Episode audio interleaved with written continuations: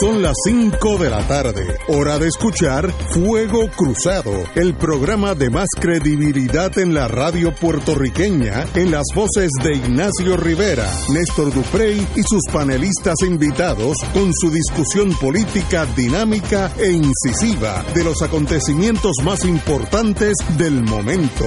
Fuego Cruzado comienza ahora.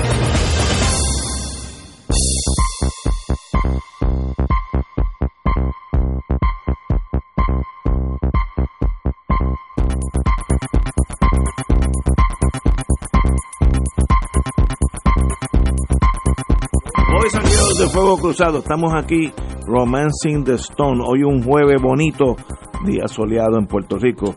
Ya en Estados Unidos hay que salir con jacket y con media y todas esas cosas. Así que ahora es que el, el trópico se torna de gala.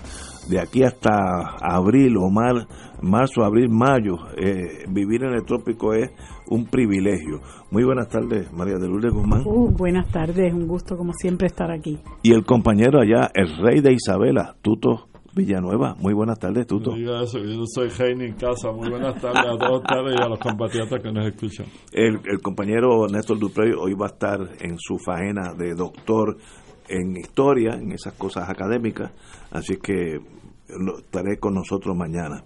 Hay una noticia que acaba de salir que me, me jamaquea un poco porque era es inesperada, pero ya está. Y voy a leerla para no añadir mi mi pasión o prejuicio.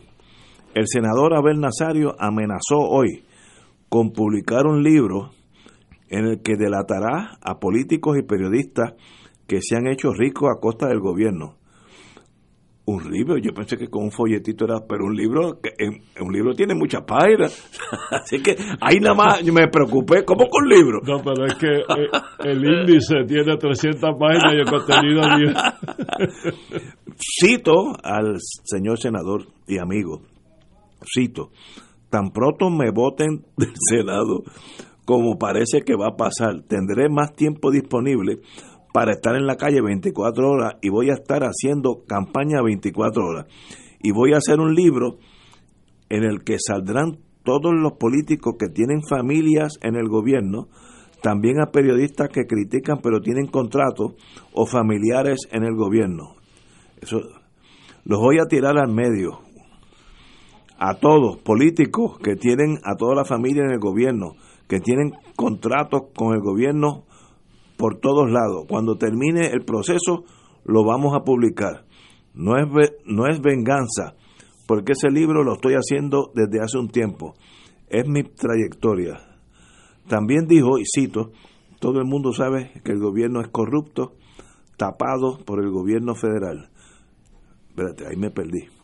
Todo el mundo sabe que el gobierno es corrupto, tapado por el gobierno federal políticos que viven de las mismas organizaciones de los en las mismas organizaciones de los federales comen y beben juntos. Eh, esto es sorprendente. Eh, si él dice que aquí todo que el gobierno es corrupto ¿por qué ahora cuando la arrestan por segunda vez que sale este libro mágico que el índice puede tomar 15 páginas con los nombres eh, no sé si es que venganza es un toque de locura, eh, es querer reivindicarse ante la historia. Algo le pasa al señor senador, porque ahí cuando tú tiras ese, ese ladrillo a una vitrina, no hay forma de volver para atrás. Ya se acabó dentro del mundo político, más allá del PNP, el mundo político ya, este señor ya es historia. ¿Es verdad? ¿No es verdad el libro? ¿Lo veremos? ¿No lo veremos? ¿Será un folletito de 15 páginas o una enciclopedia británica? Nadie sabe, pero obviamente es sorprendente esta noticia. Tuto. Bueno, yo no quisiera dedicar mucho tiempo al senador acusado ahora por segunda vez eh, en, unos cargos que tienen que ver con fantasmas y con corrupción y con, eh, con desvío de fondos federales porque yo creo que el país está pendiente de que le hablemos de cosas más importantes que eso. Pero eh, a mí me recuerda esto a Poti Córdoba y el cartel de la Chaldón. Eh, ustedes recuerdan que Poti Córdoba era PNP, estadista, era amigo de jueces federales, era eh, compinche de senadores y representantes federales, eh, y en Puerto Rico, y recogía fondos y impulsaba candidatos para, para puestos de fiscales y de magistrados y de jueces, y cuando lo acusaron por cargos relacionados con droga y con, corrupción, pues publicó el cartel de la Chaldón, eh, donde había muchas verdades en ese libro. O sea, que, que hay políticos aquí que los federales protegen, eso es cierto. Y el país lo sabe.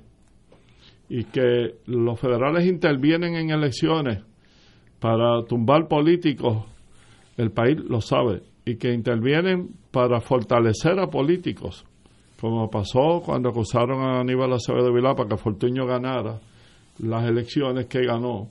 El país lo sabe porque son hechos. Eso no es opinión mía ni, ni de María de Lourdes ni es tuya que estás en silencio ahora, ¿verdad? Pero sabemos que eso ha ocurrido históricamente. La intervención del gobierno federal en elecciones estatales en Puerto Rico es un dato ya históricamente comprobado.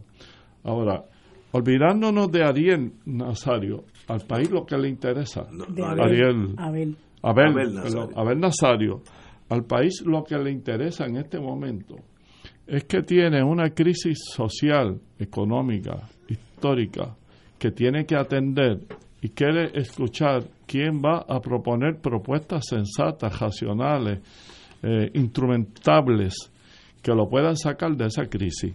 Y esas, esas propuestas tienen que ir encaminadas a resolver el problema de la educación, la educación elemental, intermedia y superior y la educación universitaria.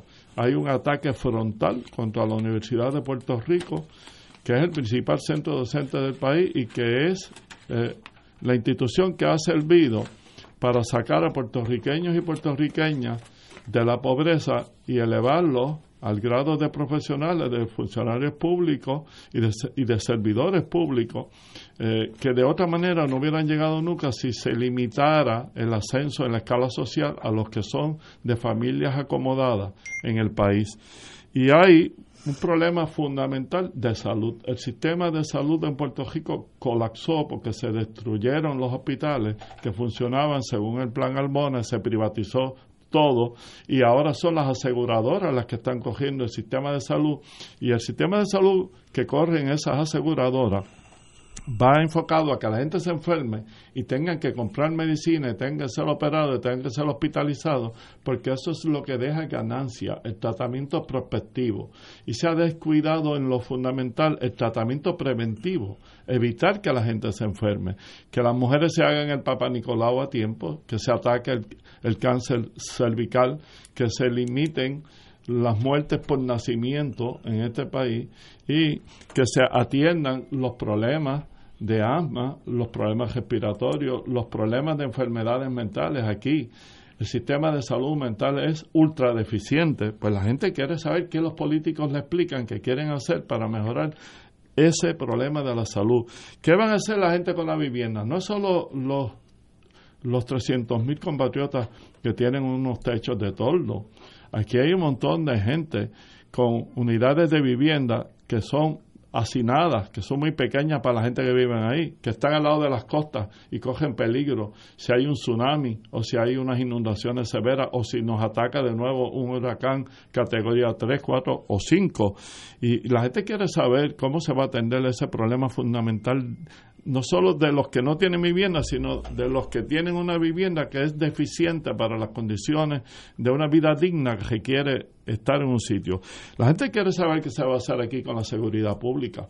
Puerto Rico es centro intermedio de transbordo de drogas desde eh, Latinoamérica, desde Sudamérica, hacia los Estados Unidos, que es el principal consumidor de drogas en el mundo. Y quienes controlan aquí la transportación aérea y marítima son los federales. Y los federales lo están permitiendo y tienen la población carcelaria más alta del mundo, más de 3.5 millones de presos, de los cuales 60% son latinos y son negros. La gente quiere saber cuál es la alternativa que los políticos le dan a ese problema fundamental de seguridad pública. La gente quiere saber cómo atacan el quinto problema fundamental, que es el empleo. Nosotros tenemos aquí escasamente una, un 40% de nuestra población hábil para trabajar que está trabajando. Y tenemos 60% que es pobre, que depende del pan y depende de los subsidios de agua y luz y de vivienda. Entonces, ese 40% que trabaja, buena parte de él, le han arrebatado todos sus derechos adquiridos de permanencia en el empleo, de un retiro adecuado, de un salario adecuado. Hay demasiado de mucha gente ganándose a siete y medio la hora. Y en los, en los, en los restaurantes, perdón, trabajando a tiempo parcial, ganándose a 3.5 la hora. ¿Cómo se va a atender ese problema de la subpaga y del subtrabajo? ¿Qué, qué ofertas le hace un político racional sobre eso? Yo escuchaba, por ejemplo, al amigo Batia decir que iba a combatir el populismo irresponsable que quiere decir los que le ofrecen cosas al pueblo para mejorar sus condiciones sin poder explicar cómo económicamente lo van a hacer. Bueno, pero a mí también me interesa saber cómo va a combatir el capitalismo irresponsable y el neoliberalismo irresponsable, que es la privación, como dije, de derechos adquiridos, de nosotros empobrecer cada día más a una, a una población. Aquí hubo una llamada reforma laboral, que yo la llamé de forma laboral en un artículo que publiqué que se decía que era para hacer más barato la producción de empleo y, la producción económica en Puerto Rico y con eso los capitalistas iban a abrir más fuentes de trabajo. Ignacio, yo quisiera que alguien me explique aquí, en estos tres años casi que ya pasaron del gobierno del PNP, cuántos empleos se crearon luego de la deforma laboral. Y yo te puedo decir... Hay menos. Claro que hay menos, que antes. Pero mucho menos. Y entonces todavía están diciendo que la manera de hacer crecer la producción económica y el empleo es eliminar la ley 80, que gracias a Dios de las pocas cosas que la legislatura bajo el PNP resistió y no permitió fue mantener la protección al empleado de la ley 80, que la ley 80 la recortaron sustancialmente. Aquí, en el 1950, se creó una ley para que los trabajadores pudieran conseguir abogados cuando tuvieran que llevar un pleito, sin que le tuvieran que pagar nada en el desarrollo del pleito, para que así pudiera defender su empleo. Pero esa ley ya es obsoleta y, y resulta en una injusticia tremenda, y te voy a decir por qué. Porque esa misma restricción de no pagarle al abogado hasta que no se resolviera el pleito si se ganaba, no se la pusieron a los patronos Aquí un patrono decide votar 100 empleados, o 1000 empleados, o 2000 empleados, y contrata al bufete con Nili Borges, y contrata a McConnell, y contrata al XYZ bufete patronal, pagándole a 3 o 400 pesos la hora, durante todo el desarrollo del pleito, y no tiene ninguna restricción. Ahora, si un trabajador, con ayuda de su familia o porque tuvo unos ojitos durante el tiempo que trabajó, quiere contratar a un abogado y pagarle para que lo defienda frente a esos bufetes monstruosos que abusan del descubrimiento de pruebas y que convierten procedimientos sumarios, que se supone que sean breves y cortos, para que se resuelva si el despido fue justificado o no en procedimientos ordinarios, no lo puede contratar pagándole, porque la ley se lo prohíbe al abogado le prohíbe contratar con ese cliente. Pues esa ley hay que revisarla para que haya una competencia justa entre el patrono que despide y el empleado que defiende su empleo. Yo quiero ver qué político va a hablar de eso aquí.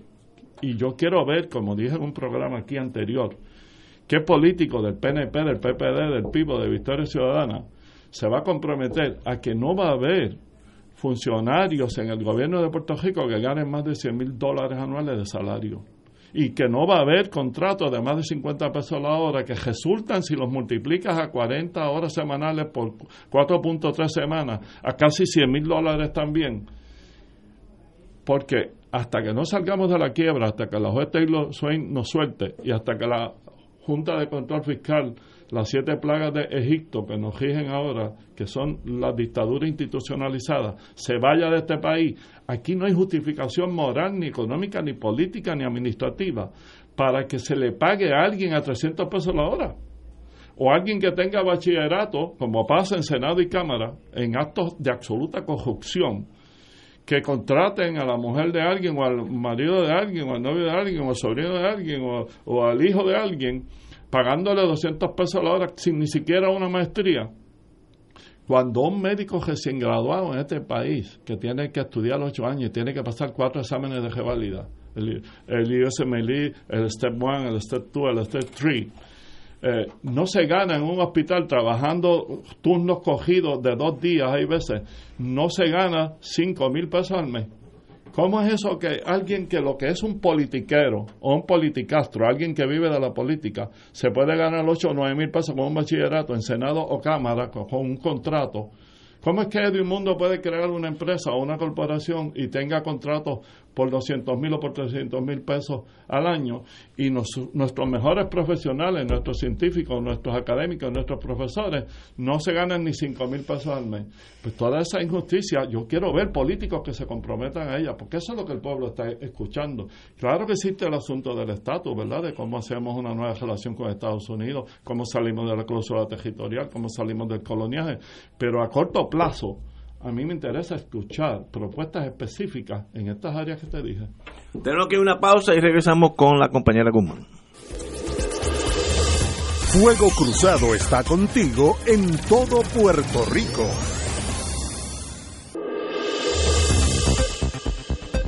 Y ahora continúa Fuego Cruzado.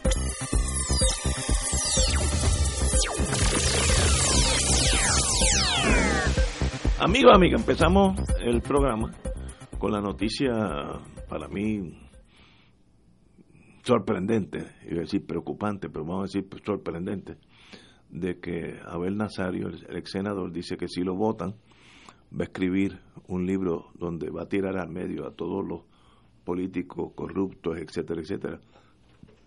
Lo cual es casi una extorsión, lo que está diciendo, no me voten si no lo voy a hacer, que está mal hecho que, está muy mal hecho. Si quiere tirarlo, aunque se quede de senador, eso suena más lógico. Es decir, si me votan, lo hago. Si no me votan, no lo hago. Eso es gasteril, eh, muy, muy, muy bajo. Obviamente está en, unos momentos difíciles de su vida, así que hay, hay que perdonarle esto es exabrupto porque estar bajo la maquinaria represiva de cualquier fiscalía estatal o federal no es ningún llame. Así que, pero se ve mal de punto de vista mía. Y también el compañero eh, Tuto Villanueva habló de varios cambios que, eh, varias cosas inminentes para esta sociedad que tienen que hacerse. Vamos a hablar de eso, cómo se logra eso después. Pero, Marilu, con ese background de extorsión y cosas que hacer, usted tiene la palabra. Mira, yo, yo quiero este, eh, recordar una frase que aprendí de una compañera del PIB, amiga muy apreciada, que se llama Eda López, donde ella una vez estaba hablando de estas dinámicas que se dan eh, particularmente en los gobiernos del PNP. Ella dice que la dinámica es tú me rascas y yo te rasco. Y nos rascamos los dos y no hay problema, o sea, nos cubrimos las espaldas.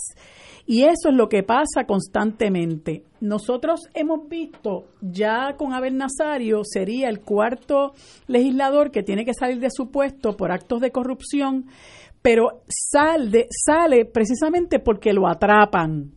Hay muchos a quienes no los atrapan, pero la verdad es que la impresión que se lleva el país es que esta es la orden del día, que ellos van a la legislatura a ver cómo yo me puedo aprovechar de mi posición como legislador, eh, a quién puedo emplear, cuántas taquillas puedo vender, cuántas rifas puedo hacer, cuántos contratos puedo dar. Y por eso es que lo que dice Tuto nunca pasa, no se atienden los problemas importantes de la sociedad porque ellos no están ahí para eso. Ellos vinieron a otra cosa y por eso algunos de estos personajes entran con un, con un, eh, em, eh, con una, un patrimonio particular y salen ricos de la legislatura. Del presidente del Senado se habla de caballos de paso fino que guarda en, en, la, en, en terrenos de Geroncito Muñiz y de carros antiguos que superan los 6 millones de dólares. De eso se habla por ahí, pero no eh, no, no, ha no ha ido nada más allá eh, como para acreditarlo.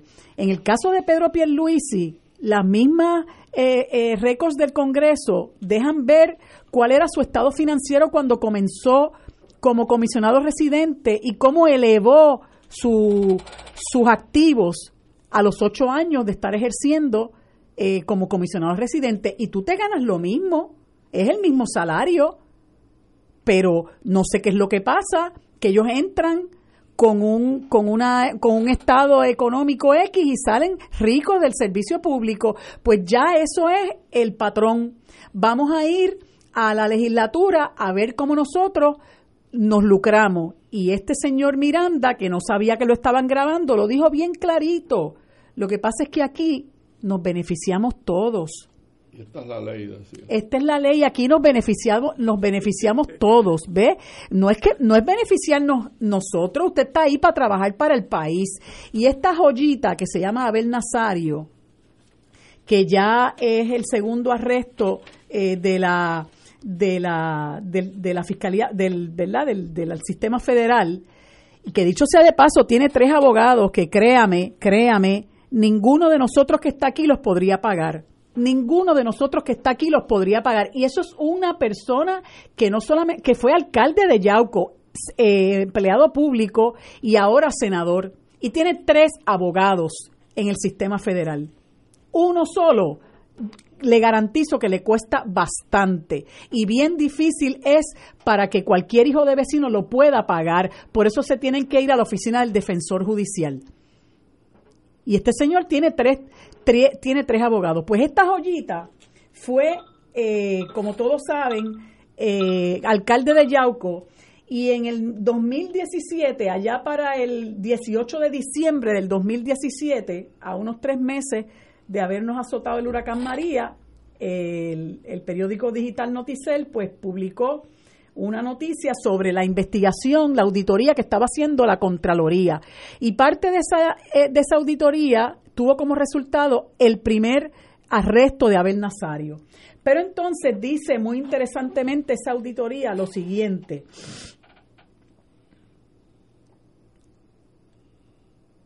La Contralora eh, emitió una opinión parcialmente adversa sobre las operaciones fiscales relacionadas con la administración del presupuesto, las compras y desembolsos, los servicios profesionales y los donativos del municipio de Yauco.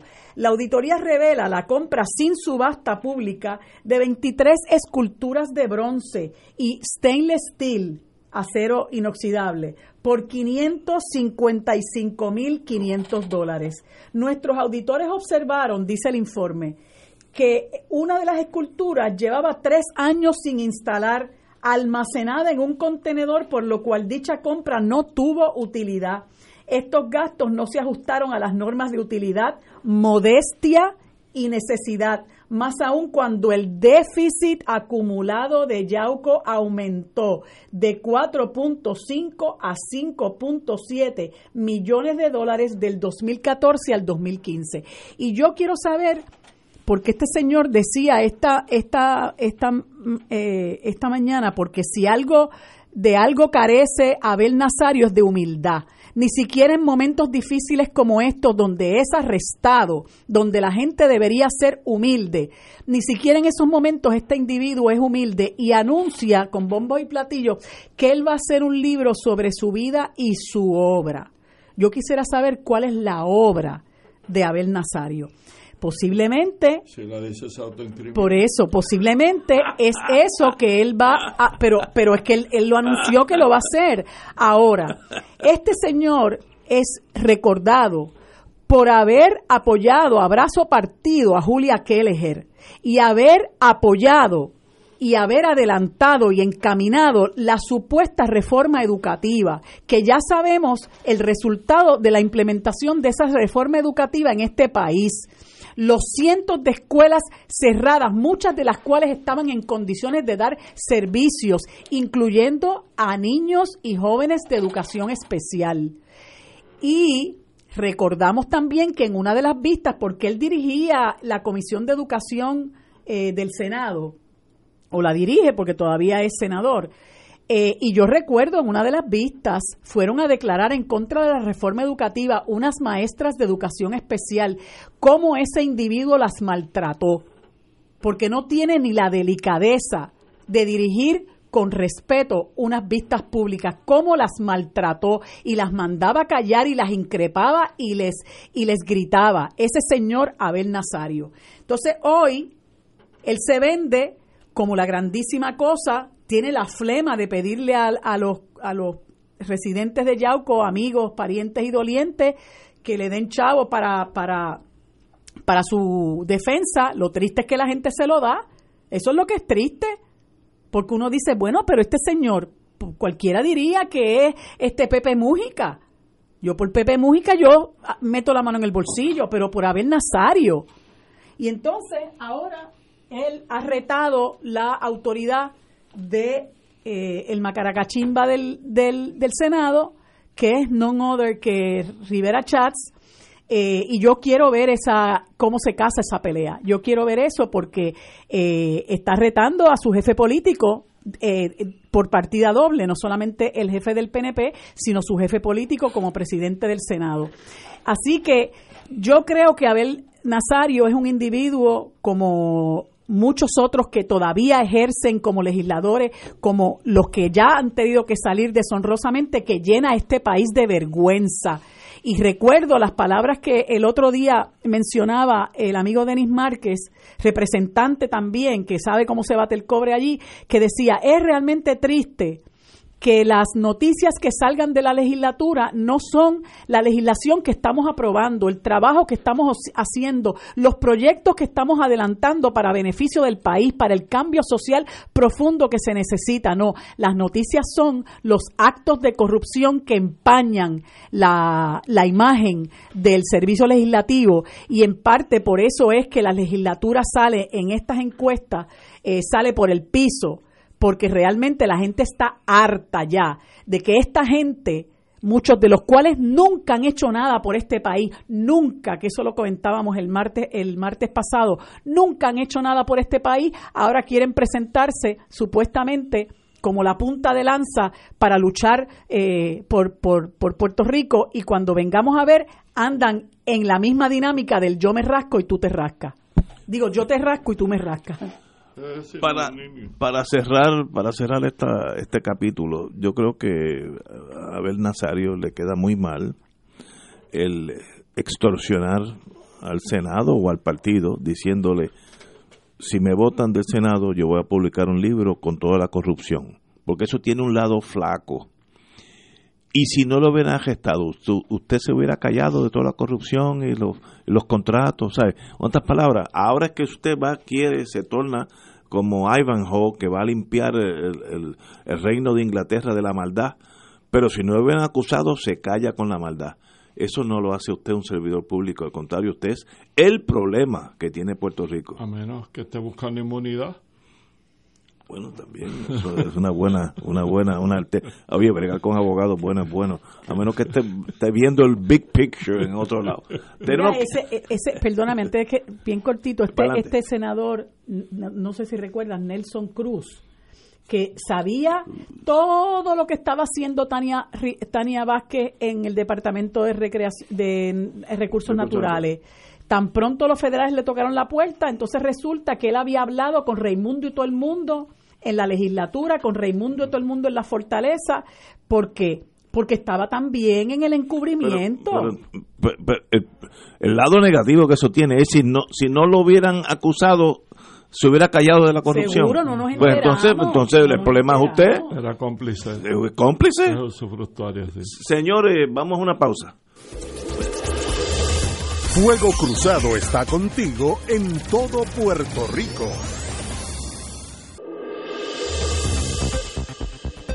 Y ahora continúa Fuego Cruzado.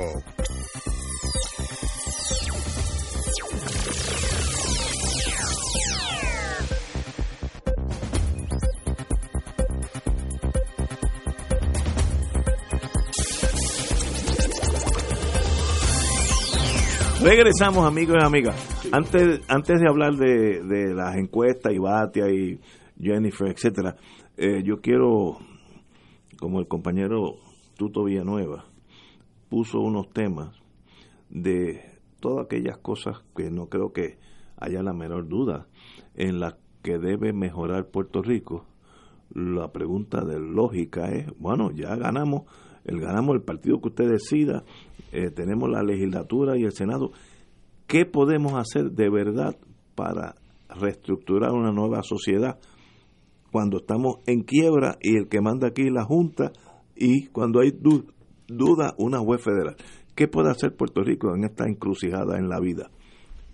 Sí, bueno, yo he insistido hace tiempo en que desde los tiempos de Luis Muñoz Marín, de don Gilberto Concepción de Gracia, de Rafael Hernández Colón, no hemos tenido un líder o una líder que haya trazado un plan de desarrollo social, económico, que vaya encaminado no al crecimiento económico, que es la macroeconomía, sino al desarrollo autosostenible, que dure mucho más tiempo.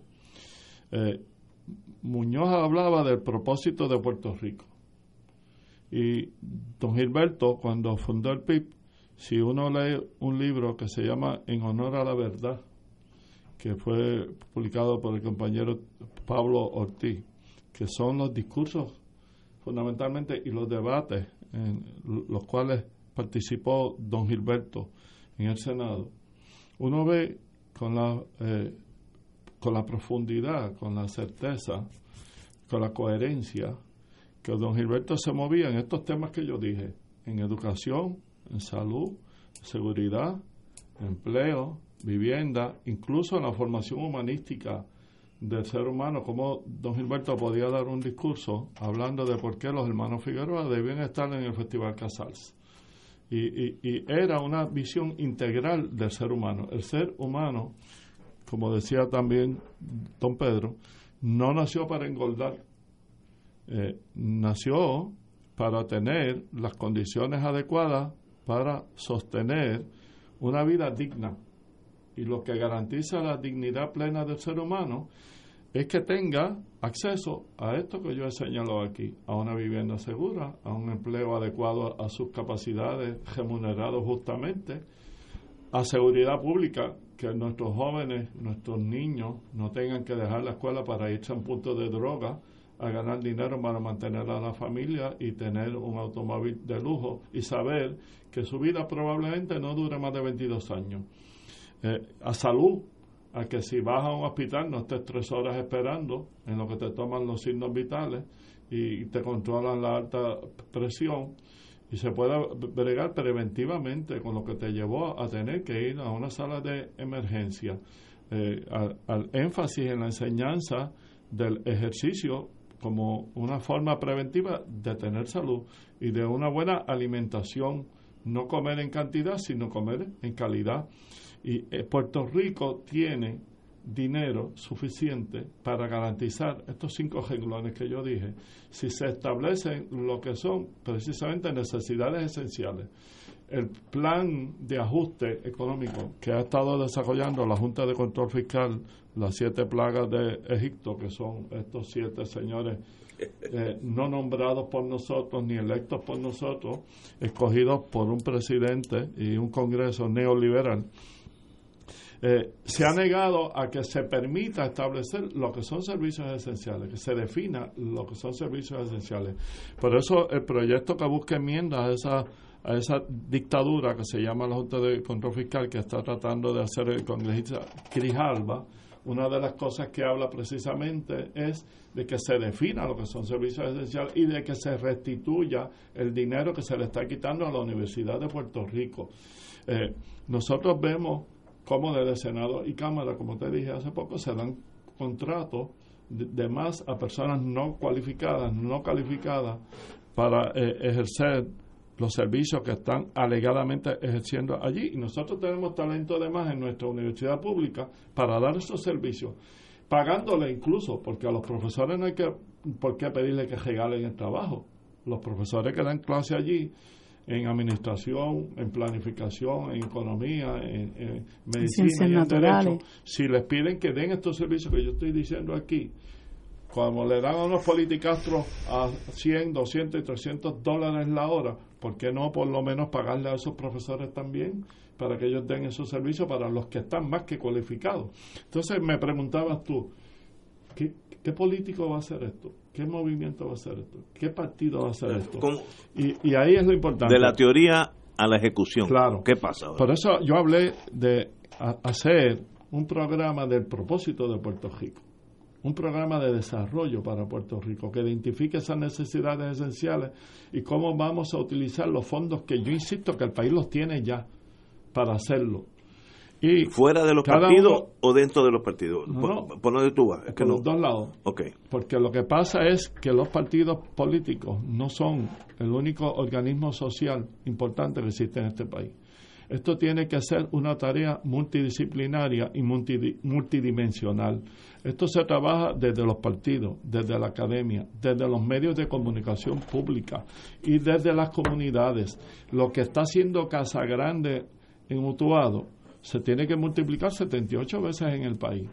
Y lo que está ocurriendo en las asambleas de pueblo que se están celebrando. Casa Pueblo. Sí, en Ajunta. En Ajunta, Claro, claro. Que está bregando con la cosa energética, pero ha bregado con el área de la educación y ha bregado con la agricultura, autosostenible y ecológica. y hay proyectos de desarrollo de Senlares y los hay en Gaibonito. Y tenemos jóvenes ya con, con, con el expertise para ese desarrollo.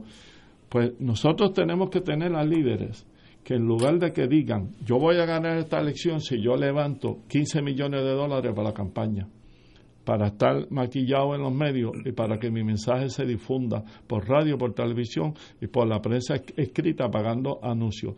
Esos 15 millones yo quisiera ver al político que no le dé ni un centavo a los medios comerciales y que los utilice en el pueblo, que se vaya a los 78 pueblos del país, deje su profesión, deje su academia, deje sus negocios, deje todo lo que está generándole dinero y reserve para él vivir una porción razonable y, y, su familia y se vaya a hablar con la gente en las comunidades y vayan a conocer el talento que este país tiene, que es mucho más allá de ese 40% que trabaja. Los que desarrollan puntos de droga en las comunidades, tienen todo un sistema de autogobierno interno que regulan una disciplina de control social, que deciden quién entra y quién sale ahí, y que administran dinero para invertir en protección a su punto. Esa gente que está delinquiendo, hay que canalizarlos positivamente hacia otras áreas, porque esa gente tiene el talento para producir. Y hay que regresarlos al mercado legal al mercado institucionalizado. Y Hacienda no debería de caerle encima como pejos de presa inmediatamente a los que hayan tenido algún progreso aquí. Deben ir estableciendo un proceso gradual de reinserción en la economía para que ellos contribuyan tributariamente también al desarrollo del país. Claro, esto requiere tú atreverte a hablar con la gente y a decirle, te están mintiendo si te dicen que esto se puede resolver en dos años. Te están mintiendo los que hacen relaciones públicas, como las hace la gobernadora de Puerto Rico actual, que es una gran comunicadora. Es una mujer que tiene carisma, que tiene inteligencia, que se ha ganado los medios y que tiene detrás unos asesores en comunicación pública que son excelentes. Pero tú buscas en el fondo, en la sustancia, y no hay un plan de desarrollo para Puerto Rico con el énfasis en estas cinco áreas que yo te dije que son fundamentales para garantizar la vida plena. Y esto lo podemos hacer aún estableciendo una conversación con los Estados Unidos para que nos suelten los pies y nos suelten las manos porque a, los puertorriqueños y a las puertorriqueñas le está pasando como los nacionalistas que en la revolución del 50 en Utuado le amarraron los cordones de los zapatos, los mandaron a andar por la calle y desde la espalda les dispararon y los mataron, los ejecutaron. La masacre que hubo en la revolución del 50 en Utuado fue mucho más grave que los asesinatos de Cejo Maravilla y que cualquier otra cosa que tú te hayas podido imaginar. Pues usando esa metáfora, yo te digo que aquí a los puertorriqueños ahora, con los siete dictadores que están en la Junta de Control Fiscal y con el Congreso en el Senado republicano y el presidente Trump, nos tienen amajados los pies y las manos.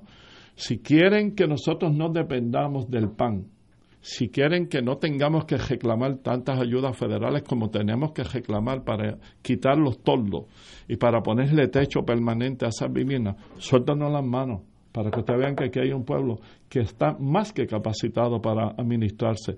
Pero el líder o la líder de este país que quiera convencer al país de que tiene un plan orquestado, estructurado, viable, creíble, que no le hable de ideales, que no hable de poesía, que no sea pico de oro, como le decían a los líderes en los tiempos de Muñoz para desacreditar el mensaje de los oradores vacuos. El líder que quiera hacer eso no puede hacerlo desde una oficina en el área metropolitana, no puede hacerlo desde la academia, no puede hacerlo desde su oficina profesional o de negocios tiene que renunciar a todo eso, eh, irse a los 78 pueblos del país, a los municipios, a la montaña, a la costa, al área metropolitana, a explicar ese plan.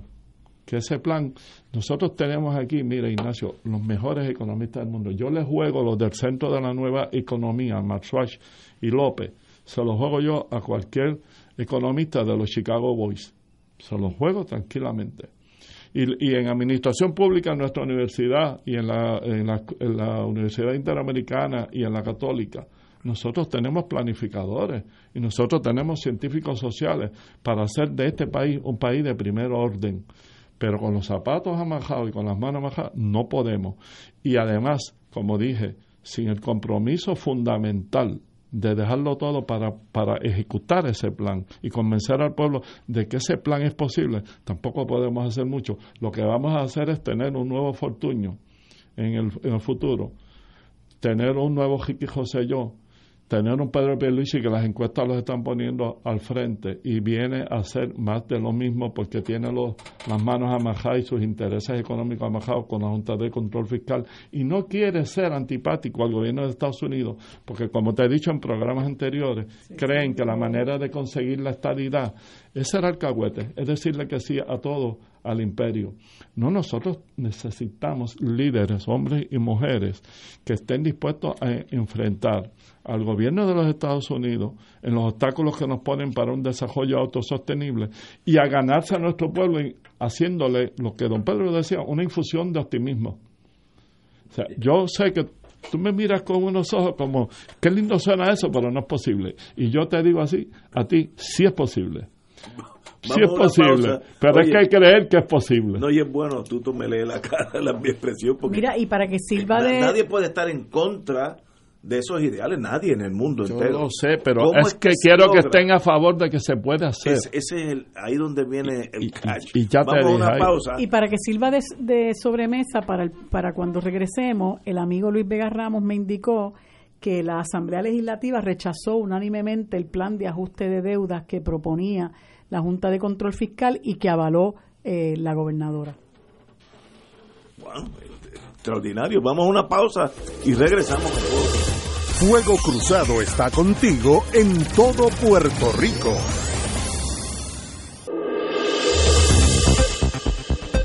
Y ahora continúa Fuego Cruzado.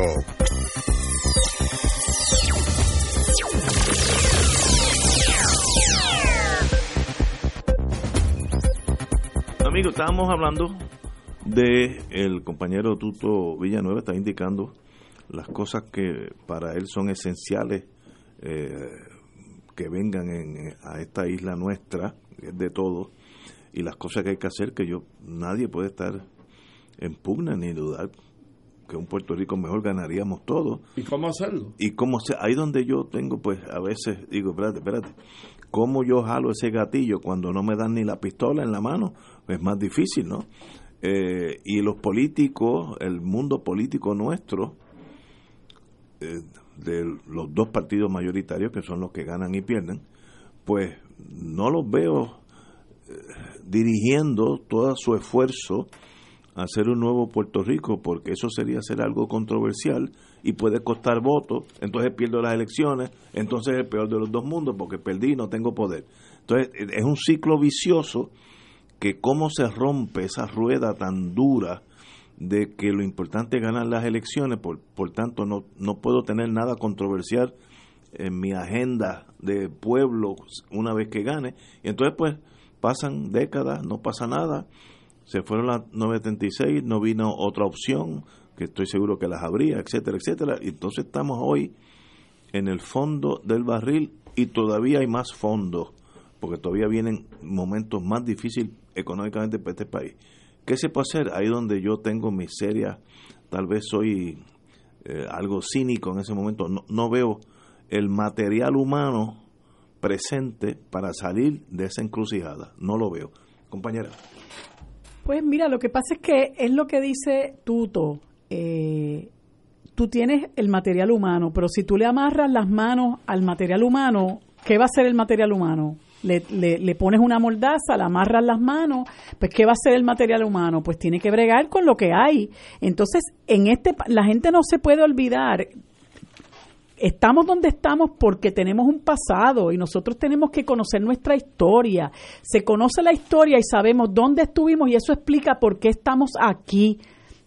Ahora mismo estaba escucha, estaba viendo yo de un amigo que se ha dado a la tarea de eh, poner en Twitter cosas importantes de nuestra historia que van ocurriendo y cada vez que ocurre algún algún dato él lo publica. Y un día como hoy, en el año 1969, una turba anexionista dirigida por líderes del PNP, entre ellos el senador Juan A. Palerm, dispararon y lanzaron bombas molotov a la, oficina del MPI en Río Piedras. Varios fueron heridos de bala y otros, como el querido y nunca olvidado Carlos Gallizá, fueron brutalmente macaneados. La policía solo observó.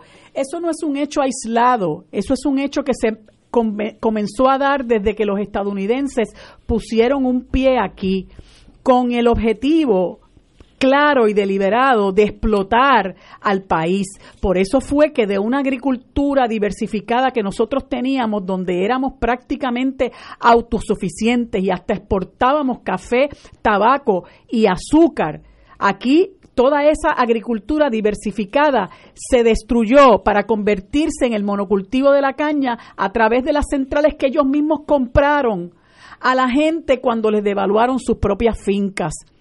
Y la gente que aceptó el nuevo orden de cosas, pues porque entendió que no había de otra, pues pues no hay problema. Usted, si es sumiso, no tiene problema. Pero aquellos que se enfrentaron al nuevo orden de cosas, al abuso, ¿no? y al estrangulamiento que representaba eh, la, la, colonización bajo la bandera estadounidense, esos fueron víctimas de represión cruda y feroz.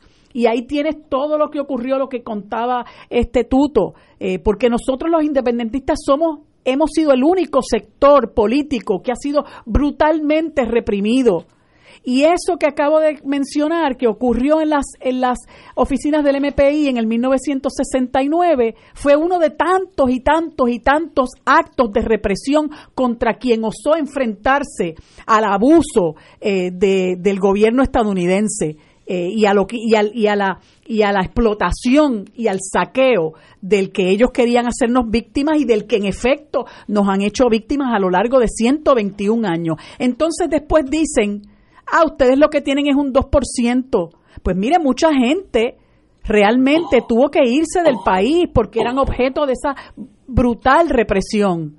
Y otra gente, pues se quitó porque se, se, se, se, asustaron. Otra gente sufrió cárcel, otra gente sufrió muerte. Pues claro que diezman la lucha, por supuesto que diezman la lucha. Lo que nosotros tenemos que agradecer es que gracias a aquellos que la siguieron dando, incluyendo a los que murieron, a los que fueron presos, a los que aún siguen levantando su voz, no importa qué, Puerto Rico está de pie.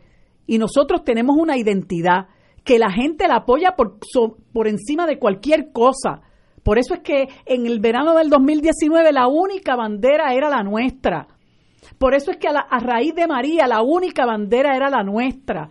Porque esa es la identidad a la que nosotros nos aferramos, eso es lo que nos identifica, eso es lo que nos sostiene y eso es lo que estamos dispuestos a defender hasta el último suspiro. Eso no lo hacen los estadistas, no se cogen ni 15 minutos en un cuartel, no se cogen ni 15 minutos en un cuartel.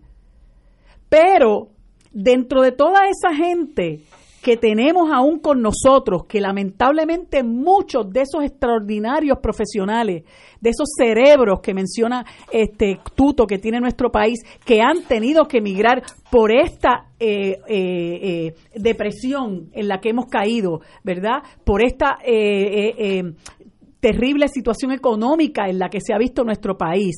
A pesar de eso, Puerto Rico tiene un enorme talento. Nosotros tenemos gente aquí muy competente, muy apta para hacer las cosas y echarse el, el país a los hombros, en los hombros. Da gusto escuchar a Arturo Masol y a su papá Alexis Masol y conocer la gran obra que ellos han hecho en la montaña eh, con relación a la, a la soberanía energética, cómo han, han educado a un pueblo para, para, liberarse de ese yugo, ¿verdad? Eh, anoche mismo nosotros teníamos en la Casa Soberanista al doctor José Molinelli, un erudito, un erudito, producto de este país, hecho eh, doctor en una universidad en Massachusetts, pero que está dispuesto a dar de su conocimiento, lleva años luchando por enseñarle al país, tenemos que tener una visión distinta y tenemos que crear un país que, se, que sea sostenible, que sea resiliente, pero que se construya que se levante en armonía con nuestros recursos naturales porque los tenemos todos. Agua, la costa, el, el, los terrenos agrícolas, todo, pero si nosotros tenemos al frente del, del, gobierno, si tenemos en la administración pública gente que lo que quiere es entregarle nuestro suelo, nuestra tierra a los grandes intereses, particularmente aquellos que financian las campañas, que no les importa eh, construir en zona marítimo terrestre, que no les importa chavar el carso, que no les importa construir en zona inundable, que no les importa eh, ocupar las tierras agrícolas. Si nosotros seguimos entregándole nuestras tierras a Monsanto, que no produce nada para nuestro país, lo que hace es experimentar con semillas y son tierras valiosas agrícolas y las tiene Monsanto y las podríamos estar sembrando nosotros y tantas otras cosas que tiene nuestro país, no solamente en cuanto a recursos naturales, sino a nuestro cerebro. Lo que pasa es que hemos pasado por un proceso duro de colonización donde se nos ha enseñado que no servimos, que no podemos, que no sabemos y que no vale la pena tratar. Pues sí vale la pena, porque aunque muchos de nosotros ya tengamos unos añitos, nosotros tenemos una responsabilidad que no podemos abdicar, que no podemos claudicar, porque tenemos hijos y tenemos nietos. Y tenemos una responsabilidad con esas nuevas generaciones. ¿Qué país nosotros les vamos a dejar a ellos? Y muchos de ellos, muchos de ellos fueron los que se tiraron a la calle. Y ahí está el valor y la esperanza de esta sociedad. No en los Abel Nazario, ni en los Guillermo Miranda, ni en los Rivera Chats, ni en el Samuel Pagán, ni en el otro que tal baila que puede estar hasta mañana, ni en la Evelyn Vázquez, ni en las Tata Charboniel. Eso no es lo que nos da esperanza, al contrario, eso es lo que nos da vergüenza. Y es de eso de lo que tenemos que salir.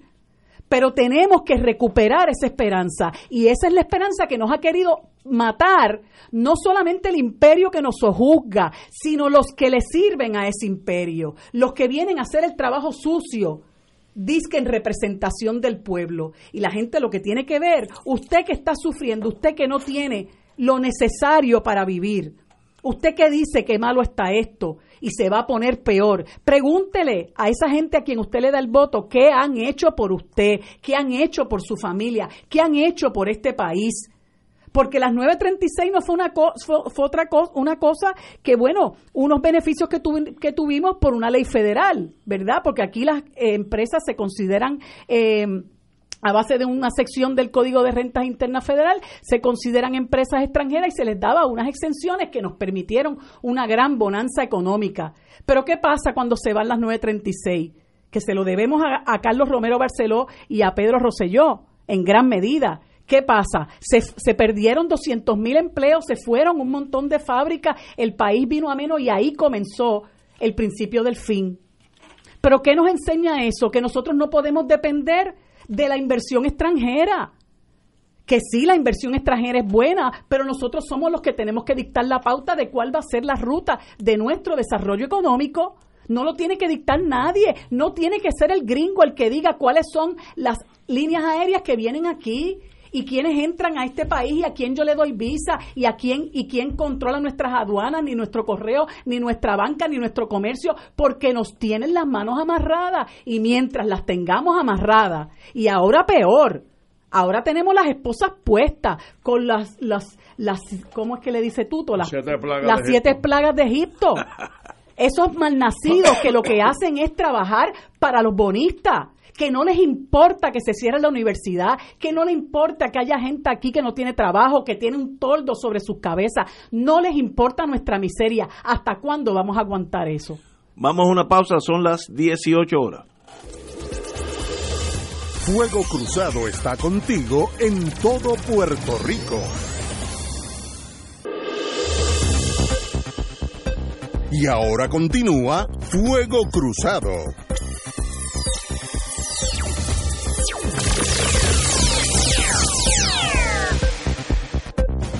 Regresamos, amigos y amigas. Yo estoy oyendo, a- lo estoy oyendo ustedes dos. Ya un, ami- un amigo mío me dice, oye, no estás hablando de ellos. No, pero a veces hay que, en la vida hay que oír. Estos amigos son gente inteligente, sacrificada por el país, con lo mejor de sus sentimientos dirigidos a un Puerto Rico. Eso no es criticable. Mi única observación, porque no es ni crítica, es, los oigo, nadie puede discutir que un Puerto Rico mejor sería negativo, así que na- nadie puede eh, criticarlo. Mi única eh, observación de lejitos es cómo se logra eso cuando los dos partidos que están en el poder, los dos son de derecha y ninguno de los dos se atreve enfrentar a Estados Unidos en algo serio. Pues entonces uno se torna cínico, se apea de la guagua, como yo tengo varios amigos míos que no oyen ni la radio AM, FM, música clásica y se acabó, y son profesionales y no saben ni que están en Puerto Rico, que es una forma de enajenación, que eso también es malo. Pero, ¿qué uno hace?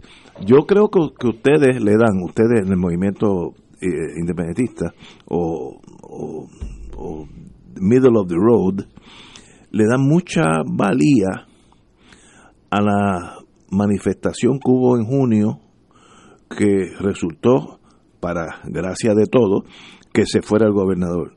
Yo creo que esa jugada fue magistral, vimos una juventud llena de fuego, yo estuve allí, mi esposa me llevó por la oreja y se lo agradezco mucho porque me lo disfruté y vi un nuevo mundo que desconocía, la juventud envuelta en asuntos del país. Eso es para mí la primera vez que había visto tanta masa de, de juventud con, con una meta. Eso es positivo.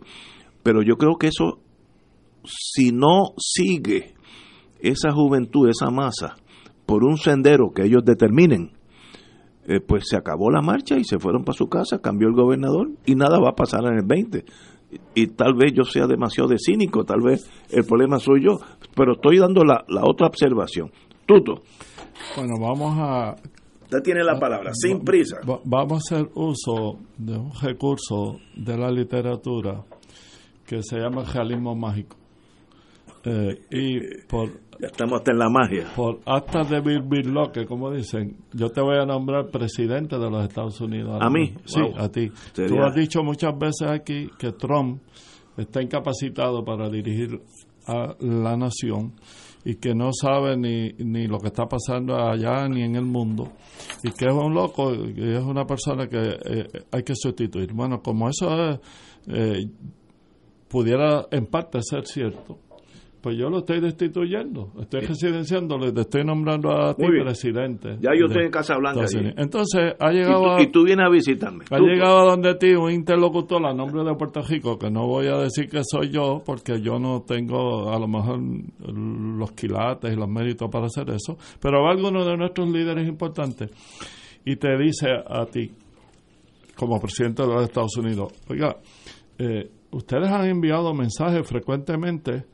eh, que han descalificado a Lela porque han dicho claramente que es un territorio no incorporado que pueden disponer de cuando ustedes quieran, que pueden destituir hasta un gobernador si les da la gana o que nos pueden vender o cambiar por otro país. Ustedes han descalificado a Lela con esas expresiones. Lo hemos dicho y es verdad. Yo, yo presidente, estoy hablando. Presidente. Ok, lo hemos dicho y es verdad. Okay. Eh, ustedes también han dicho que como ustedes pelearon una guerra civil por la Unión para crear un Estado fuerte, militar, corporativo, eh, económico, que una los 50 estados y sus territorios dentro de la federación, pues un, él ha culminado con más poderes dentro de la federación. Políticamente a ustedes no les conviene, aunque jurídicamente, como son un país soberano, si quisieran hacerlo, pueden hacerlo. Eso lo ha dicho usted, señor presidente. Lo, podríamos hacerlo, pero no nos interesa. Por eso. Vamos a ponerlo así. Por eso. Hasta ahora vamos bien. Ok. Y ustedes invierten en Puerto Rico 8 mil millones de dólares, de los cuales 4 mil millones de dólares son pagos por contrato de seguro social y a los veteranos. Los otros 4 mil millones de dólares son ayudas que dan para becas PEL, para el PAN y para otras ayudas económicas que fortalecen el mercado interno de ustedes, porque nosotros somos el quinto o sexto mercado consumidor de ustedes. E, eso es macroeconomía, señor presidente. Eso lo han dicho los economistas suyos y lo dicen los nuestros también. Así que podemos estar de acuerdo en esa cifra.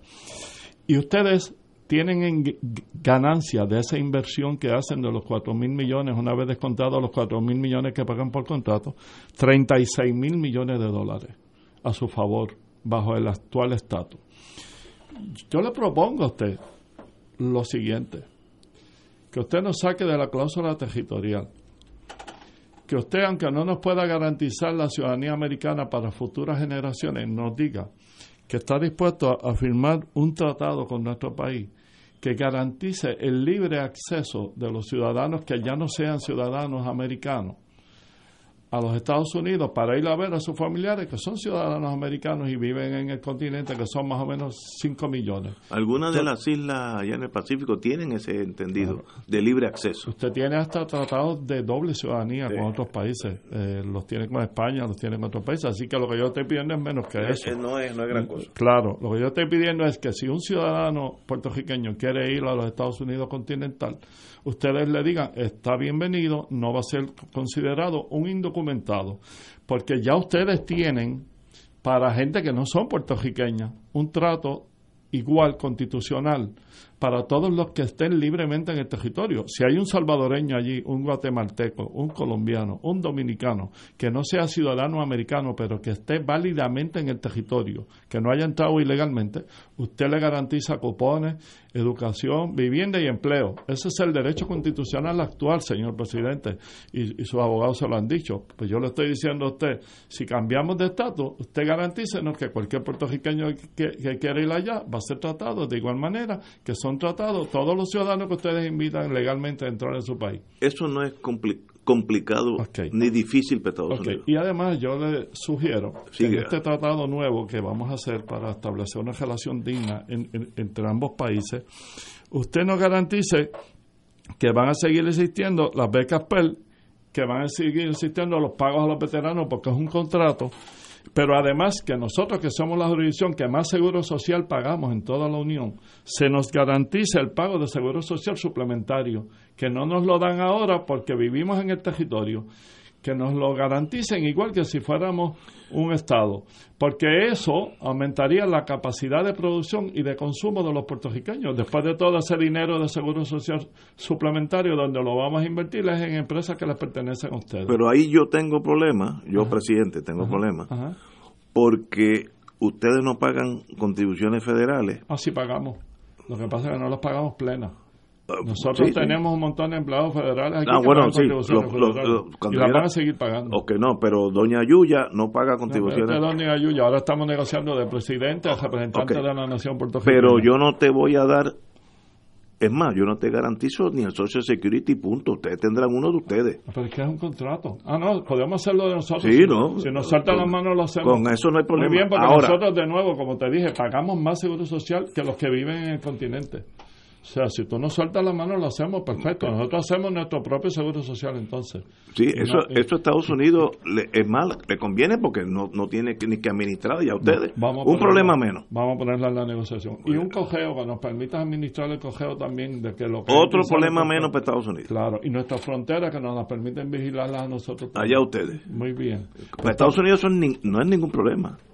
No, lo es ahora eh, porque no, quieren. No, no, ok, no, pero, pero, pero el, el, el Seguro Social norteamericano con el SSI, ahí eso es, yo sé que no es negociable porque los políticos en Estados Unidos dicen, si no son parte de nosotros, allá ellos, que tengan un sistema hasta mejor. Digo, en, en Europa hay sistemas mejores que Estados Unidos, pero pero que no nos cueste. Estoy pensando como comerciante ahora.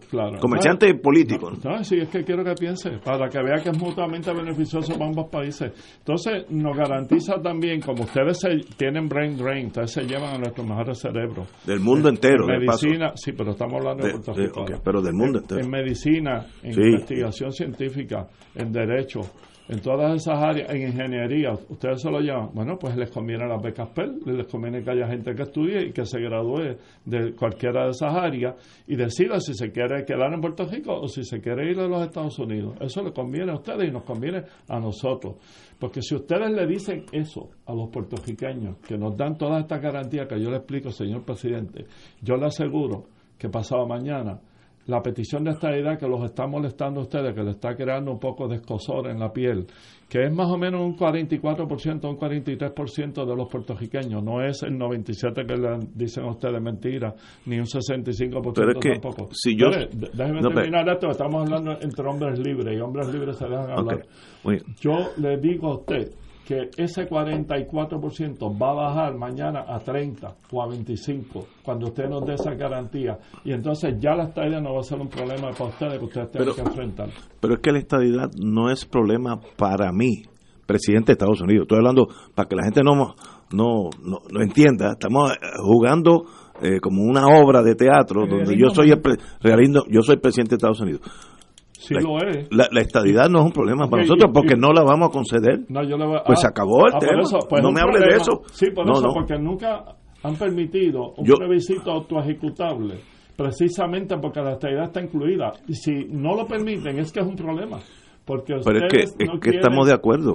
Estamos de acuerdo. No yo no voy, dentro de la Unión. Yo no voy a tirar los topos sobre la mesa si la posibilidad que salga el doble seis y yo tenga que hacer a Puerto Rico Estado. Yo soy un país libre, yo hago Estado el que yo quiera. Nosotros estamos de acuerdo con usted. Y, queremos garantizarle ese derecho. Ahora, hay un problema. siendo como república un país soberano, pero cuando crecer o cuando no crecer. Y creemos que han sido muy inteligentes cuando han decidido no crecer, incorporando a un país en quiebra, un país que esencialmente piensa, ama y quiere y produce en español y que es una nación absolutamente diferenciable. A mí me parece bien que ustedes protejan sus intereses, evitando que Puerto Rico sea otra Cataluña, otro país vasco, otra Irlanda. eso no va, no lo voy a permitir porque es un problema gratis. Que estoy entrando a una cueva con leones adentro. Y yo les reconozco el derecho a no permitir. No, no, yo eso no va a pasar. Yo deberían decirlo y deberían decirlo no, sinceramente. Lo que voy a decir en esta conversación es we agree to agree. no, pero es que Estados Unidos tiene, primero, los imperios son como los elefantes, que son tienen poder y si te pisa un elefante, tú sabes que tienes problemas. Ahora son lentos, caminan despacio, les gusta dormir mucho, sobre todo si sale el sol en África, se acuestan. Tienen buena eh, memoria. Eh, tienen buena memoria. Entonces, por tanto, yo no tengo problema con casi nada, excepto que yo no voy a yo yo yo Trump voy Ignacio, yo quería que fuera alguien mejor que Trump, por eso le nombré presidente. No, no, no pero como, como, es Trump, pues yo, yo soy Trump. Yo no voy a hablar de la estadidad en Puerto Rico porque a mí no me interesa. Estoy haciendo una muralla ahora para que no entren. Y entonces voy a dar una, una firma y van a entrar cuatro millones. Pero, señor presidente, ya hemos descartado dos opciones. Estamos de acuerdo. La única opción. Vamos a asumir la, la, conversación. Descartamos la estadía porque usted me dijo que no le interesa y no, le conviene. A Estados Unidos no le interesa en este momento. Muy bien. Puede ser mañana, pero hoy no. Descartamos el él ha desarrollado dentro de la federación. Eso no existe. Ok. Pues, ¿qué el, nos Supremo, queda? el Supremo lo ha dicho, que no existe. Claro, ¿qué nos queda? Nos queda no, el Supremo dice que lo que no existe es lo que la gente se creía que existía Exacto. desde el 52. Existe el que territorio. era un convenio entre dos países cuando Eso- se podían es salir unilateralmente. Eso ya fue- ya aclararon fue. que no es verdad, que eso fue un engaño a la comunidad internacional y al país. Ok, ya que descartamos esas dos cosas, el ELA desarrollado dentro de la federación y la estadidad las descartamos. ¿Qué queda? Queda o la independencia o la libre asociación. Vamos a ver económicamente, geopolíticamente, militarmente, a base de los intereses mutuos de los dos. ¿Qué, qué les interesa a ustedes y qué nos conviene a nosotros como país latinoamericano y caribeño? Porque, por ejemplo, si nos garantizan a nosotros un periodo de transición hacia una economía autosostenible, si negociamos la reducción de la deuda, si definimos lo que son servicios esenciales, que es por donde empezó esta conversación mía hoy, si hacemos todo eso, yo estoy dispuesto, por ejemplo, a firmar un tratado donde garantice que yo no permitiré bases militares extranjeras en mi territorio que afecten a la seguridad de ustedes ni a la nuestra, porque a mí, como país caribeño, me gustaría ser como Costa Rica, no tener ni ejército. sí, sí. Yo quiero un país pacífico. Y yo estoy en contra de la milicia, en contra del ejército, en contra de que se invada militarmente a otro país, en contra de la intervención extranjera, como lo ha dicho México ahora, cuando se opuso a la invasión de Venezuela. Como esas repúblicas pacifistas de ley y de orden y de concordia, es que yo quiero hacer una república en Puerto Rico. Así que si usted tenía temor de que yo pueda permitir que los chinos o los rusos vengan y le establezcan una base aquí en el Caribe, cerca de Florida, como, la, como lo tuvo en el 62 con Cuba, ya eso no es un fantasma que usted tenga que asegurar que no cobre cuerpo, eh, carne, que se haga eh, realidad. Por eso eh, yo le digo a usted, eso es un problema menos que tienen.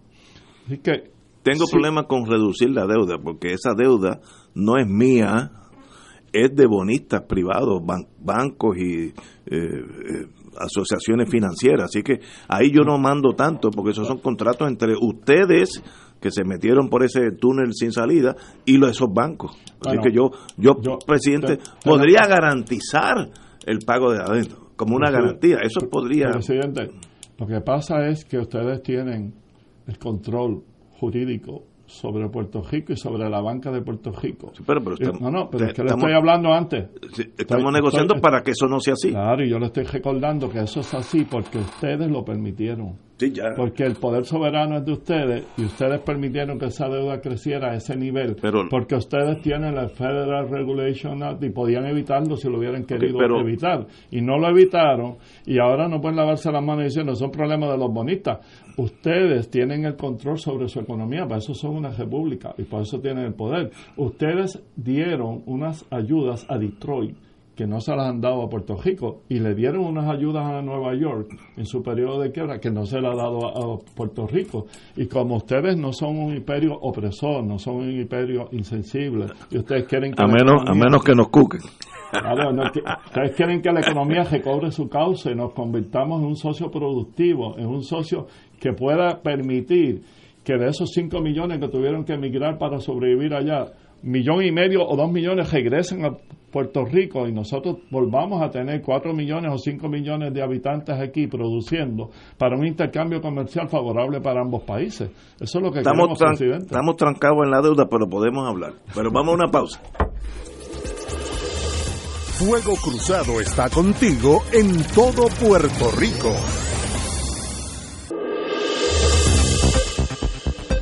Y ahora continúa Fuego Cruzado.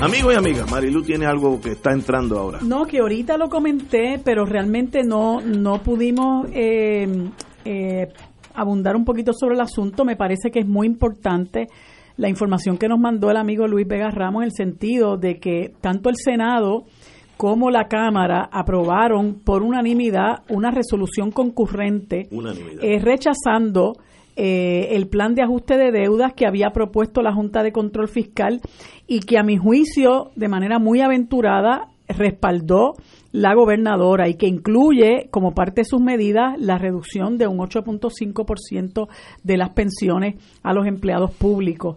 Eh, yo creo que ha sido una decisión muy sabia. Eh, creo que, bueno, eh, muchos, particularmente los partidos mayoritarios, saben que esto es una decisión muy antipática.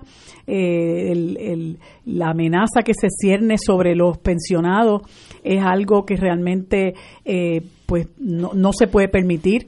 Esto es un, parte de los abusos que, ha cometido la, la Junta de Control Fiscal contra diversos sectores de la, de la población este, así que creo que es algo que debemos agradecer, algo que, que debemos aplaudir que eh, haya ocurrido.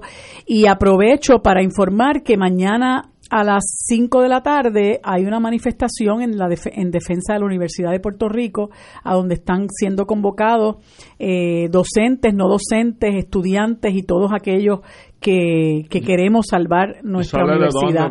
Eh, no, es en, la, en lo que llaman la calle Resistencia. Va a ser allí en la Fortaleza, esquina Calle Cristo, que le llaman Calle Resistencia, allí a las 5 de la tarde. Así que todos debemos darnos cita mañana. rogativa por ahí? No, la Calle Cristo, donde está la, donde está la fortaleza, que, que fue donde se concentró... Que está la, capilla del Cristo abajo. abajo, sí, en esa esquina donde se concentró La, la, manifestación. la de la fortaleza. Correcto, que está la Fundación Nacional de, eh, la Cultura Popular, esa es la esquina, la calle Fortaleza, esquina Resistencia, a las 5. A las 5.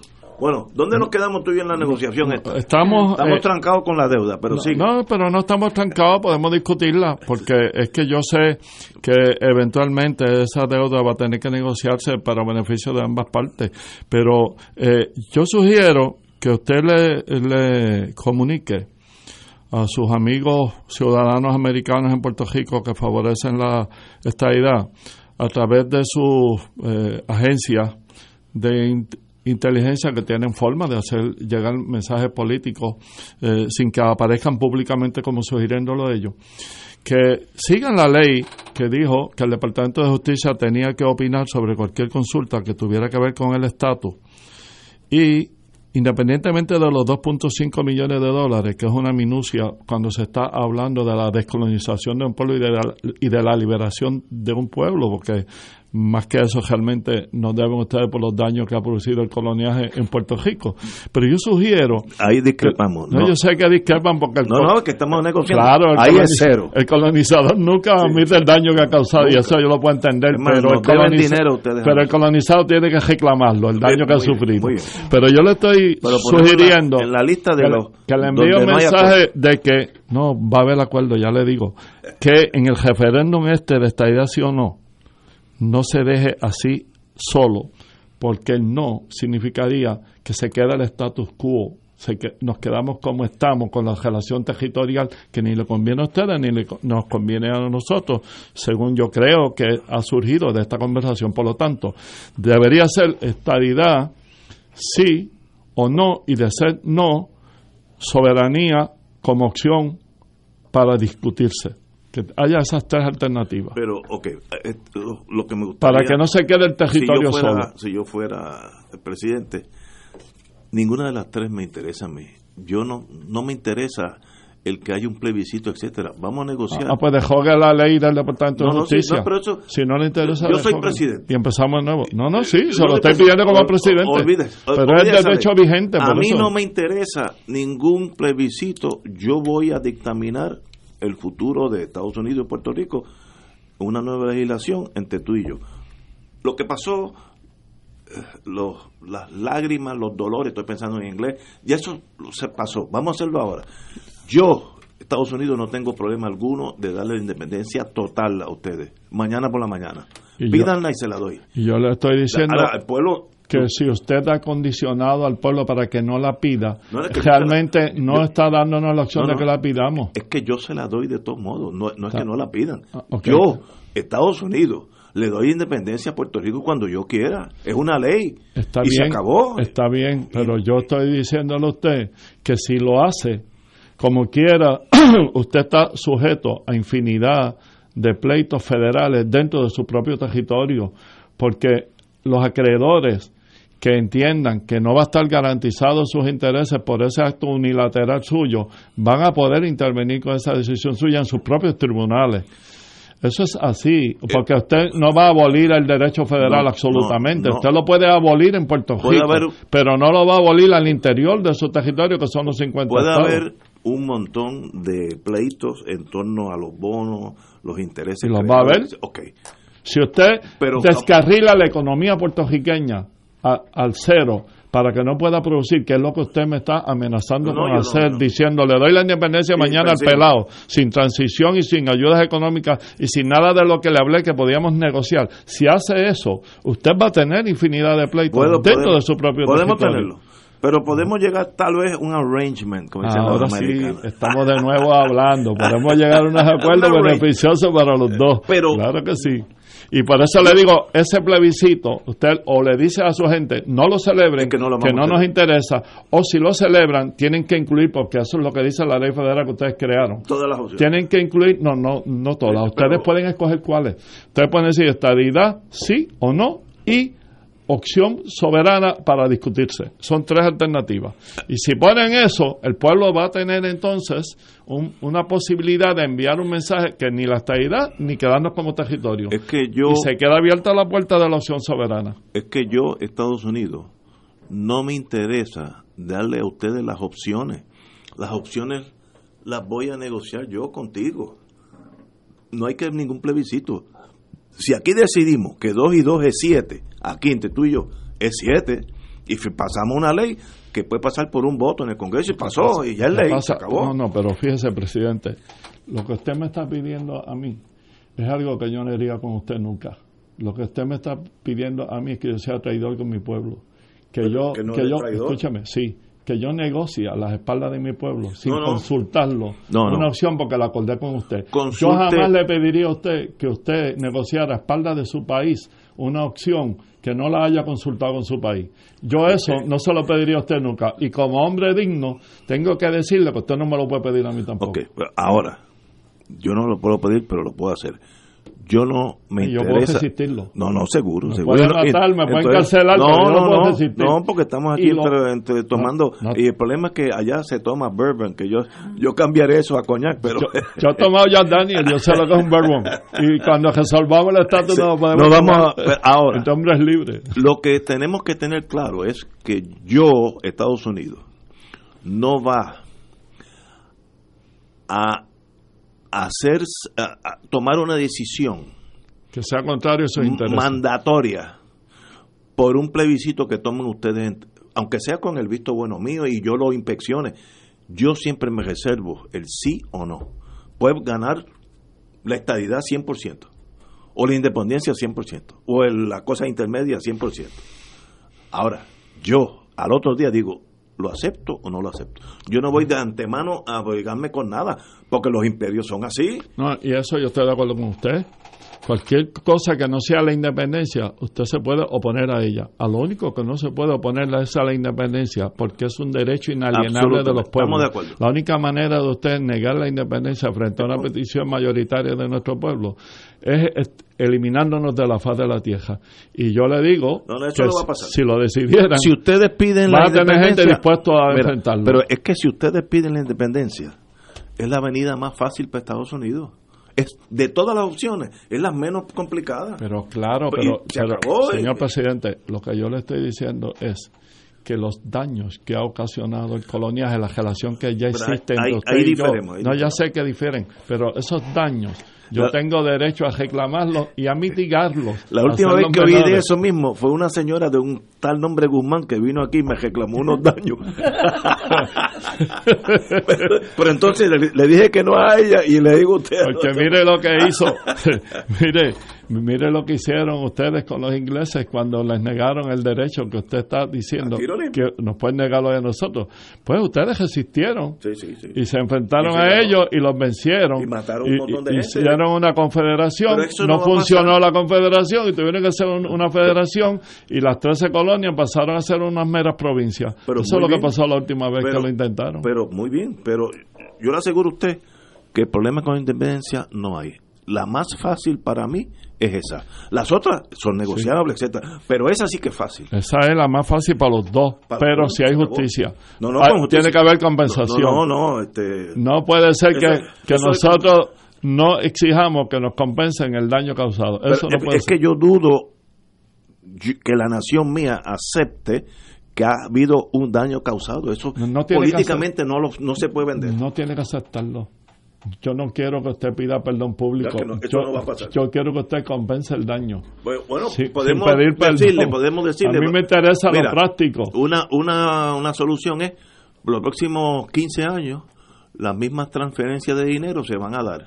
Eso es Y, absolutamente razonable y- para y- nosotros. y- eso lo podemos y discutir. eso para mí es un llame. Usted lo consulta con su pueblo, No, no, porque ya le dije, está. yo no tomo decisiones unilaterales y no las consulto con mi pueblo. Usted lo consulta con el suyo, eso lo podemos, eso me parece razonable a mí, porque va a ser beneficioso para los dos, porque va a surgir de ahí una economía No hay- productiva No hay un trauma. que va a sistema. seguir negociando con ustedes. Y, y de paso, eso de negociar con el pueblo en Estados Unidos, en el Congreso, hablamos con la Cámara y hablamos con el Senado, se pasa una ley y nadie ha consultado con West Virginia ni Montana. Esa es la ley, porque si, si mientras se- dure ese Congreso, porque Sí, no puede sí. obligar No, a los futuros Pero Congresos. una vez que Puerto Rico sea libre o lo que sea, ya es libre, ya, Sí, ya, no vuelve para atrás. Sí, pero eso Ay, tiene que empujir rápido antes que los residencien usted.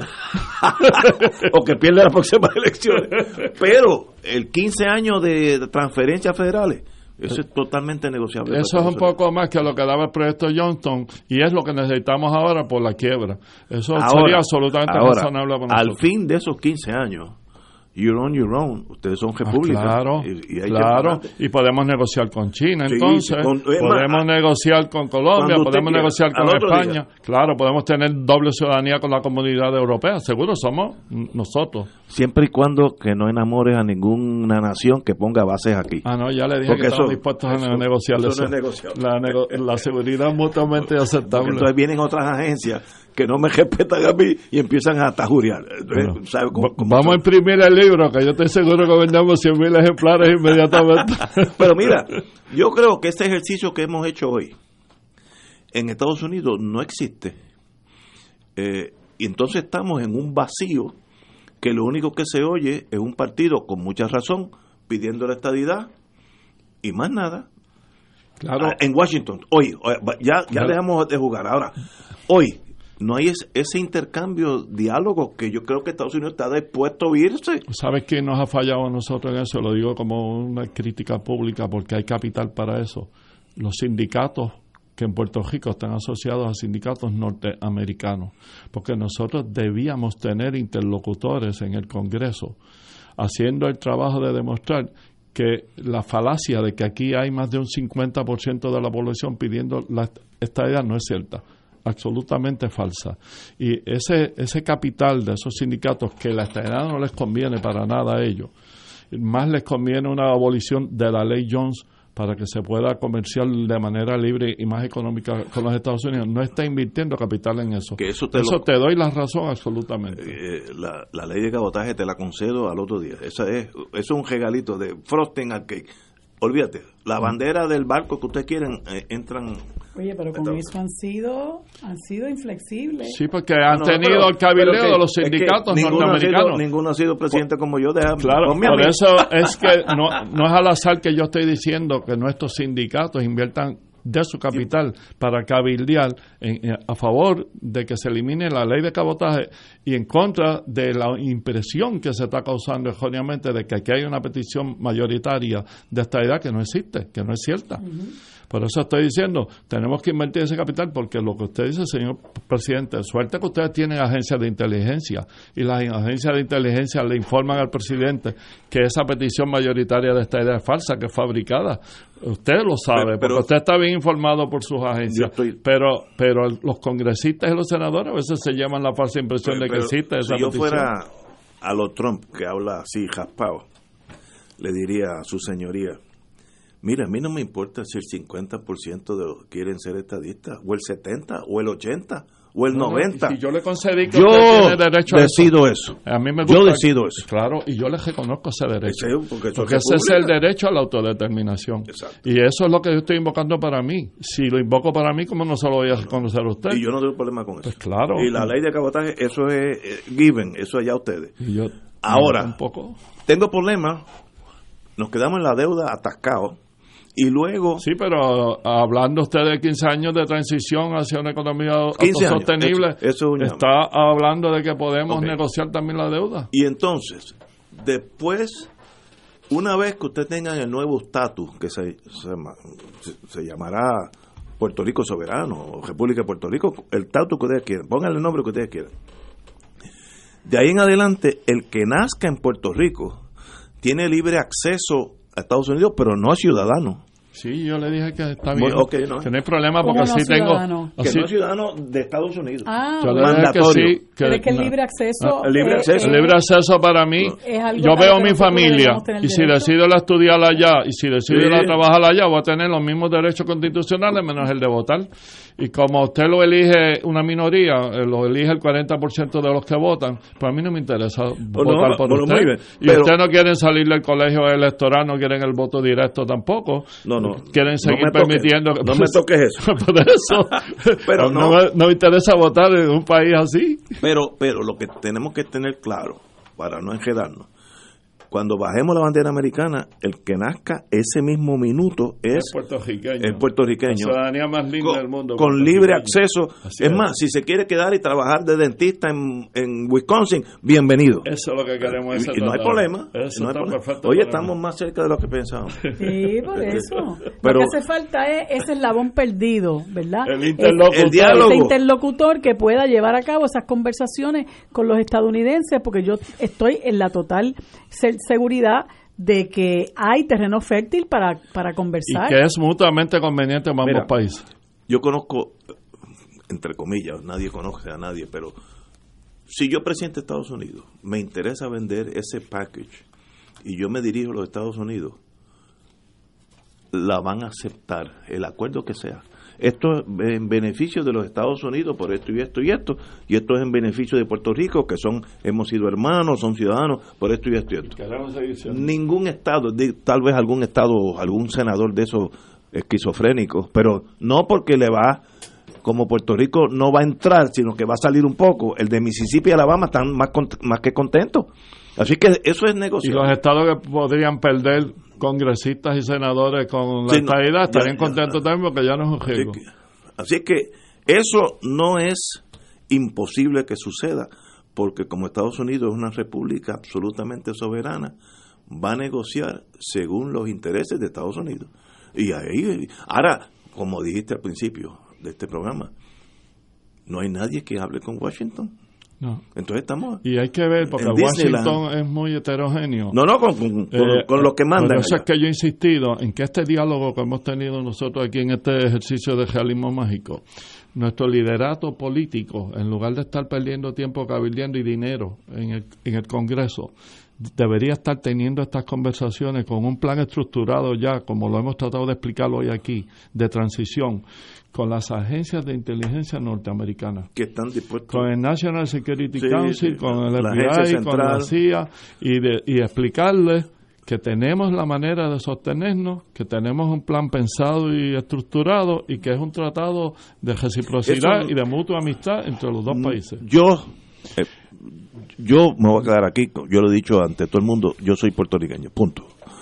Y si soy Estado, pues más fácil para mí, y si soy República, más difícil, pero me quedo aquí también. Yo, yo no me voy. Ahora, yo estoy convencido que a Estados Unidos le conviene ese diálogo, porque le soluciona problemas para ellos, con el, con el imperio, siempre hay que negociar, que es lo que el imperio ¿Qué le quiere, conviene? porque Claro. ellos no van a ir en a sacrificarse por nosotros. Yo también Eh, estoy eh, convencido de take. Eh, tú y tú, tú Yo y yo. también estoy convencido de que les conviene porque afecta la autoridad política y moral de su país ante el mundo que ustedes sigan teniendo colonias y que ustedes sigan teniendo a naciones diciéndole al mundo que son propiedades suyas, porque eso es una doctrina bárbara.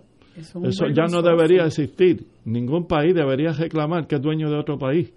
Eh, imagínense la guerra que se formaría si se lo cogiera remotamente, porque ustedes tengan una deuda pública inmensa con China, externa, que China dijera, realmente Estados Unidos es una pertenencia nuestra. Nada más que con que lo dijeran. Mira, muchachos. Pues sería casi para una invasión militar. Cuidado con pues, los muchachos, no, no busca pues, el toro. Pues por eso, imagínense si es indigno ese lenguaje que no es otra cosa que la definición de lo que es un territorio no, no incorporado, que pertenece a un país como si fuéramos una finca.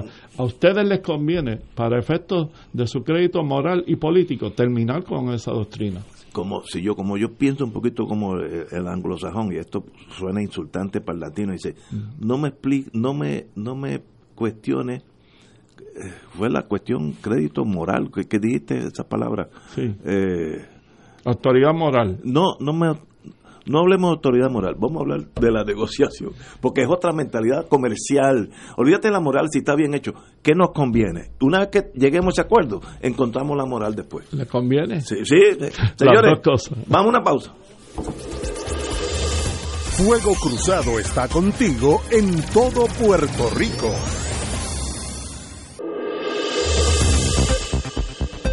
Y ahora continúa Fuego Cruzado. Amigos y amigas, eh, Fuego Cruzado, tenemos ocho emisoras repetidoras. Primero, la grande, las 810 que están aquí. Utuado, al lado de Junta. WUPR, 1530 AM. Ponce, Sur, WPAB, 550. Adjuntas, Radio Casa Pueblo, 1020 en Adjuntas. Oye, que de paso, esa estación es totalmente solar.